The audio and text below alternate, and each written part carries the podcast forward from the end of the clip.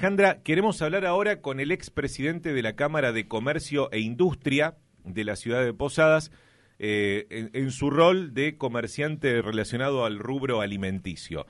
Beiveder, Carlos Beiveder, ¿cómo le va? Buen día. Hola Gustavo, buen día, buen día a la audiencia, ¿cómo andan ustedes? Muy bien, Carlos. Le pregunto, Carlos, ¿es cierto que empezaron a escasear o que están por escasear algunos productos de, de consumo básico alimenticio? Es verdad, es verdad, pero no es de ahora, ya hace dos meses que están faltando algunos, algunas cosas y seguramente van a seguir faltando porque el Estado Nacional está en la tesitura de no dejar aumentar y bueno, y eso va, va a traer desabastecimiento, sin duda. O sea, eh, la, las fábricas están trabajando, pero hacen menos de lo que deberían hacer. Sí, eh, por dos motivos. Primero por el coronavirus, sí, que hay muchas fábricas cerradas o trabajan con intermitencias y por el otro lado no le cierran los números y entonces eh, no, no están vendiendo todo lo que podrían vender. Uh -huh. Fabrican lo mínimo indispensable como para cumplir, básicamente. Eh, sí, sí, esto no es nuevo, Gustavo. Nosotros ya lo vimos un montón de veces y se vuelven a repetir las mismas historias que no dieron resultado y que, bueno, vamos de vuelta sobre lo mismo, ¿no? Y vamos a volver a vivir momentos de escasez. Seguramente el, el gobierno nacional se pondrá más duro, ¿no? Y entonces querrá intervenir fábricas y ese tipo de cosas. Eh, y vamos a volver a hablar sobre la soberanía alimentaria, que es una mentira. Esto ya lo vivimos todos. Realmente eh, no, no están intentando otras soluciones un poco menos ortodoxas, ¿no? Que, que lamentablemente no funcionaron. ¿Cuáles son esos productos que están escaseando, Carlos? Y aceites, todo lo que tiene que ver con los aceites, eso está faltando porque están las aceiteras están empujando a un aumento, el Estado no quiere aumentar y bueno, y faltan y después hay productos de la canasta básica que también están sufriendo quiebres y, y, faltantes por el mismo problema, ¿no? Harina, fideos, arroz, pues en algunos casos algunas marcas, y así estamos. ¿no? Eh, y, la, la, fa la, fabricantes de, de, de, estos productos, Carlos, ¿consideran que si aumentan eh, van a seguir vendiendo lo mismo que venden ahora? o Porque también está eso, ¿no? La capacidad de poder, el poder adquisitivo de no, la gente está obviamente. disminuido. Obviamente que el poder adquisitivo ha caído, eh, pero vos hoy en la góndola no lo encontrás, así que es difícil saber cómo, cómo funcionaría, ¿no? Uh -huh. Teniendo mercadería. Uh -huh. eh, pero, pero yo estimo que, que creo yo, ¿no? Que hay mercado para todo. Es decir, vos hoy el mercado no lo tenés. Si hay mercadería, puede ser que algo se venda. Uh -huh. Por supuesto, hay familias que están pasando por un momento crítico y que vamos a tener esta situación por lo menos hasta el año que viene. Uh -huh. ¿Cómo ven, ¿Cómo ven desde, le, paso a otro tema, Carlos, cómo ven desde sí. el rubro comercial eh, las asistencias que el Estado ha entregado eh, durante este tiempo y que probablemente siga entregando por unos cuantos meses más? Me refiero al IFE, al ATP, sí. a la tarjeta alimentaria. Hoy eh, estaba recordando que en la provincia de Misiones hay aproximadamente 63.300 tarjetas alimentarias. Eh, todo sí. va a, a, parar al consumo, básicamente. Sí, sí, sin duda, sin duda. Eh, por supuesto que hay familias que les viene muy bien y que son necesarias.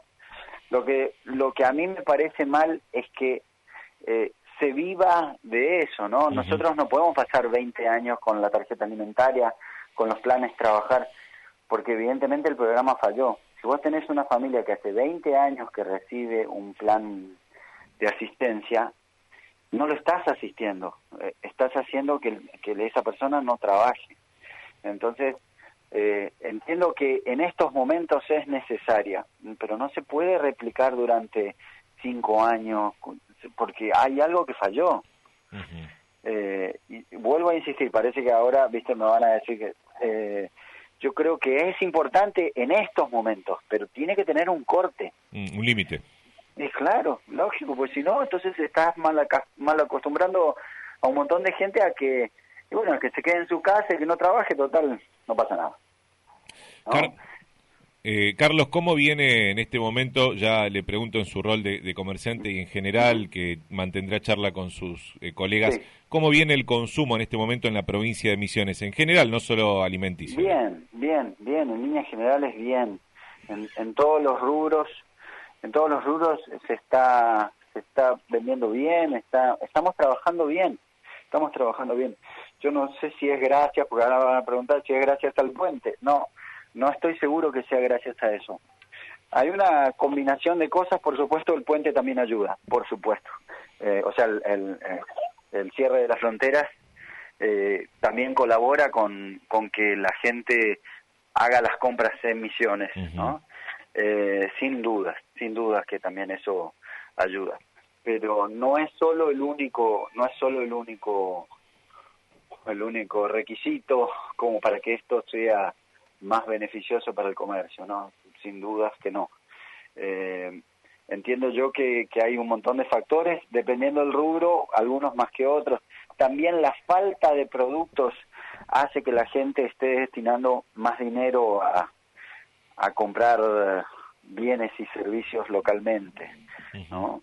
Eh, y en muchos casos vos vas a una agencia de autos y no hay autos y porque se los compraron todos o porque hay hay poca fabricación entonces todo lo que hay se está vendiendo. Y así en muchos rubros la gente como no está viajando en muchos casos está gastando el dinero internamente como no puede salir a a otros a otras ciudades entonces también está gastando localmente. Yo creo que hay una combinación de factores beneficiosos para para la provincia porque no solo es para el comercio, sino que el Estado recauda a través nuestro y, en estos momentos, ya lo dijo el ministro Zafrán la vez pasada, que quedaron casi 6 mil millones de pesos en la provincia y bueno, eso genera genera también mano de obra, ¿no? Eh, y hace que, que en el caso de la construcción los obreros que estén en las obras sean todos argentinos, vos ves las motos y son todas de chapa argentina y bueno, y así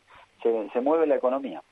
Carlos, eh, más allá del apoyo eh, que ya lo han manifestado desde la Cámara de Comercio y, que estoy seguro que, que, es eh, genuino, al gobierno provincial en el reclamo a la nación de una baja impositiva del IVA, de ganancias y de aportes patronales. ¿Usted le tiene fe al, a que esta vez sí el gobierno lo va a escuchar? Digo, no es la primera vez que se hace un pedido de estas magnitudes, ¿no? pero usted, usted tiene es optimista de que va esta vez a escuchar el gobierno, este gobierno, eh, cuando los anteriores tampoco han, escuchado? Mira, yo creo que, que en muchos casos los gobiernos nacionales escuchan, pero tienen otros problemas y otras necesidades y entonces eh, pasa a segundo o tercer plano. Lo que hay que pensar, eh, a nosotros nos vendría, por supuesto, excelente, nos vendría buenísimo creo que sería una de las provincias sin desocupación porque se va a generar un montón de mano de obra y eso es muy importante.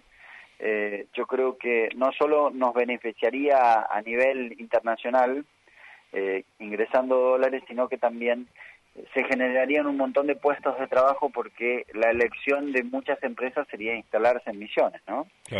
Eh, con una baja impositiva, con una baja en cargas sociales, la verdad que es interesante, sin duda, sin duda. Eh, tendremos que ver cómo, cómo lo maneja, en este caso el pedido ya está hecho, cómo lo maneja el presidente Fernández para otorgar ese esta especie de, de acuerdo de impositivo porque puede ser que otras provincias también lo reclamen. Ya este fin de semana el vicegobernador de Corrientes dio a entender que, que quieren exactamente lo mismo, ya empiezan a sumarse otras provincias, ahí ya es más difícil. Y sí, lógicamente, lógicamente. Nosotros como, como presupuesto nacional somos una provincia de, de muy bajo impacto, ¿no? Es decir, la recaudación del IVA es del 3, el 4%, entonces, eh, si bien es una provincia para nosotros gigante, a nivel país no representa gran cantidad de impuestos. Por, e, por ese lado se podría ver. Lo que pasa es que si se empiezan empiezan los reclamos y te puede te lo puede pedir Salta, Jujuy, Formosa, Corriente, Entre Ríos. Somos una una un país que tiene muchas fronteras, ¿no? Entonces eh, los pasos fronterizos habilitados pueden ser después motivo de reclamo. Muchas provincias con, con países vecinos de frontera, básicamente, ¿no? Sí, sí, sí, lógico. No con las mismas condiciones, pero sí eh, el reclamo puede llegar a existir, sin duda. Exacto. Me decían algunos comerciantes de Paraguay leyendo el proyecto, si esto lo aprueban en Argentina nos matan a nosotros, decían los comerciantes del otro lado. Pero no, no creo, no creo. ¿Usted no cree? No, no creo, porque la baja impositiva eh, sería una reducción del IVA del 10% y después de cargas sociales.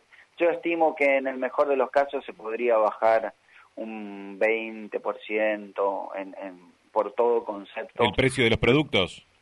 Claro, ¿no? No solo el precio de los productos, pues sería una parte por el IVA, otra parte por las cargas sociales. Así que creo yo que podría llegar a ser ese el porcentaje. Si bien es muy importante, no sé si está a la altura de algunos insumos y, productos eh, que, se importan a través de Paraguay. ¿no? Entiendo. Carlos, gracias por su tiempo. Que tenga buenos días. Hasta luego. Hasta luego. Carlos Beigbeder es, eh, bueno, eh, un